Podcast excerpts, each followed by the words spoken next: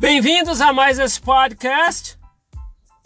E a Igreja Mormon ela está sendo investigada pela Receita Americana pelo desvio de aproximadamente 100 bilhões de dólares. É, na verdade, eu não vou fazer ou falar nesse podcast a respeito disso, até pelo fato de que isso aí, se você procurar agora, você já acha facilmente em qualquer lugar. Se digitar no Google desvio de dinheiro da Igreja Mormon, provavelmente já vai aparecer um monte de matéria, inclusive saiu na Veja, na revista Veja. E se eu publicar no YouTube esse podcast, eu vou colocar na descrição pelo menos o link da, da, da matéria da revista Veja para que você consiga dali começar a pesquisar, porque tá, agora está facilmente divulgado esse assunto. Mas onde eu queria focar nesse podcast é relacionado a, a aos membros. Né? Qual a posição dos membros da igreja quanto a isso que está acontecendo? É, é, não tem como negar de que os membros da igreja que estão firmes, eles estão com aquelas viseiras muito fortes. Até pelo fato, por exemplo, de que se você comentar com um membro da igreja que está lá ativo, né, alienado com todos os procedimentos e ritos, né, você vai receber alguma resposta que quando você está fora olhando, né, você vê tudo de fora da igreja, tudo que está acontecendo, você fala assim, não é possível que essa pessoa está com essa posição quanto a isso. Por exemplo, no exemplo aqui que eu estava comentando essa semana com um membro da igreja firme, ativo, relacionado a esse desvio de dinheiro da igreja e tudo que está sendo investigado, né? esse suposto desvio. E a pessoa só falou: não, é, a igreja tem que ser rica mesmo. E eu questionei, né? Eu falei: poxa, é, os membros da igreja são incentivados a limpar a capela para economizar, a pegar oferta de jejum e dar o máximo para poder ajudar as pessoas, né? E entre outras coisas que você tem que doar muito. E a igreja comprando shopping centers, né? reconstruindo né, e de um dinheiro que não paga imposto, porque a gente sabe que é isento, né, quando você abre uma religião e começa a receber recursos dela, que tem que ser usado só para caridade, coisas assim. Mas a igreja pegou esse valor que não paga imposto e começou a investir em coisas que ela vai conseguir arrecadar dinheiro depois. Né. E, eu fico perguntando, né? Poxa, será que o membro da igreja lá fiel que fica sabendo dessas coisas, ele se, por que, que ele se sente confortável quanto a isso? Né? O que, que será que passa na mente? Aí não passa daquela resposta que a gente já sabe, é uma alienação muito forte. Né? Você está embustido né, de, de, de, de, padrões estabelecidos pela corporação, né, é, associado à, à punição caso você não cumpra, que você fica até com medo de pensar. Né? Esse, isso é verdade. Se você mandar num grupo de membros fiéis da igreja um link que está falando agora sobre isso, você vai receber um monte de coisa. Ah, a igreja vai ser perseguida nos últimos dias mesmo, é assim mesmo. Tá? As pessoas querem denegrir a igreja porque ela é a verdadeira e tralalá. E simplesmente ignoram os fatos.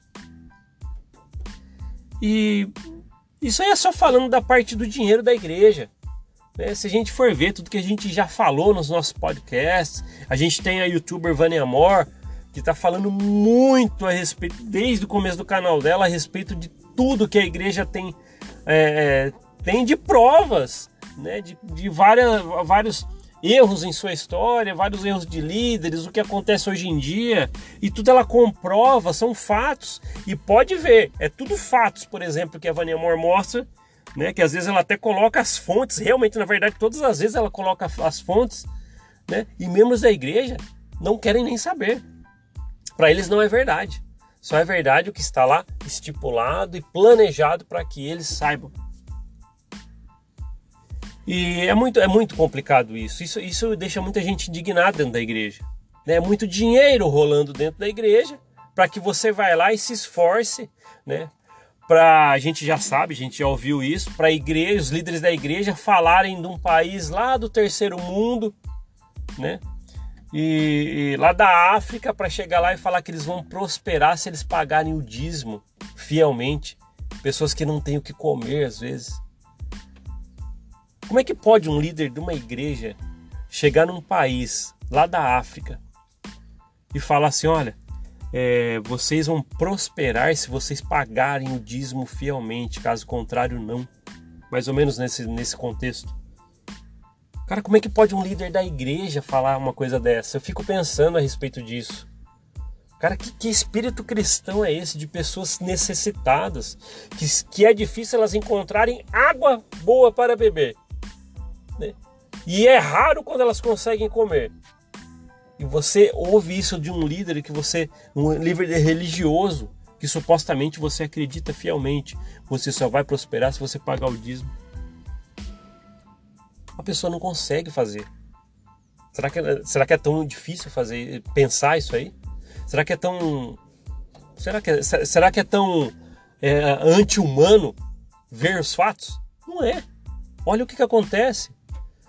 E ela lá investindo em shopping centers e outras igrejas, né, advindas né, da, da, da igreja, né, são empresas que elas é, é construíram, instituíram, né, que faturam muito.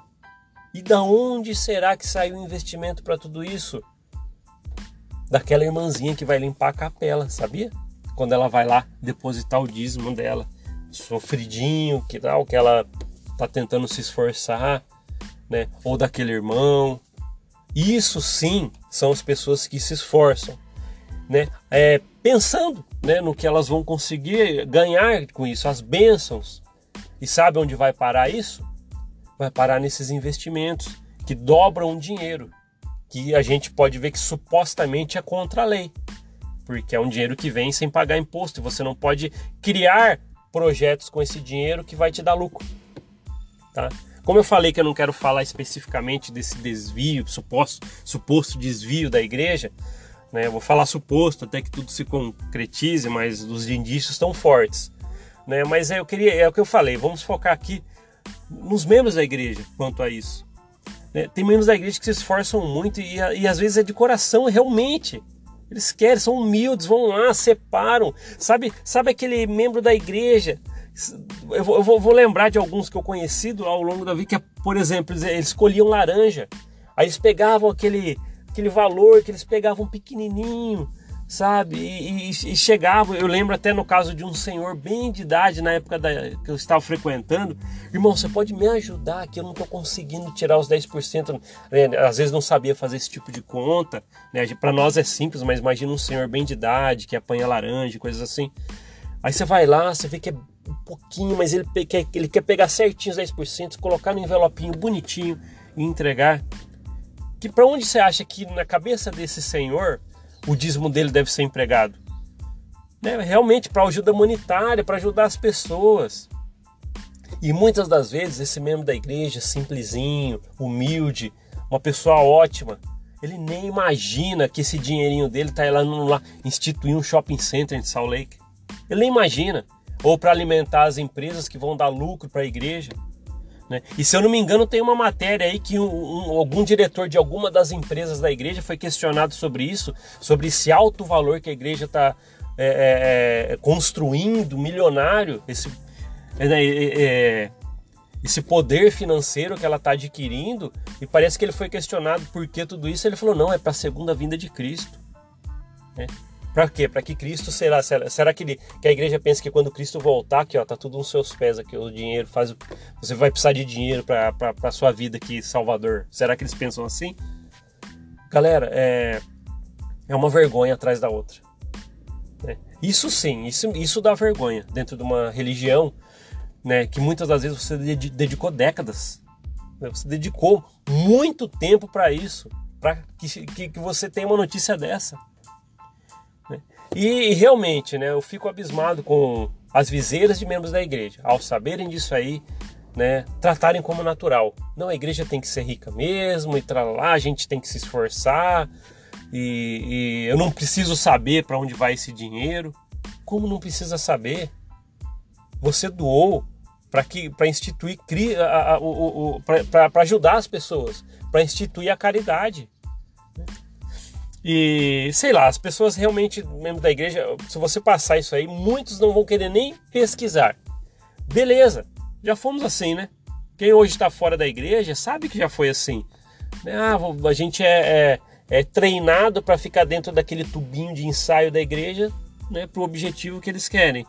Né? Então, quando você sai, você tem uma outra visão, é normal. Né? Então, até acredito sim que, que é difícil os membros da igreja firmes lá dentro, né, seguindo todos aqueles conselhos alienados, é difícil que eles vão conseguir olhar mesmo.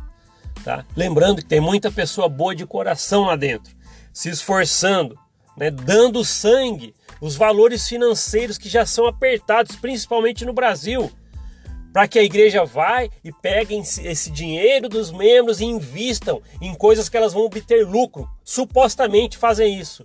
Né? Então isso é uma vergonha.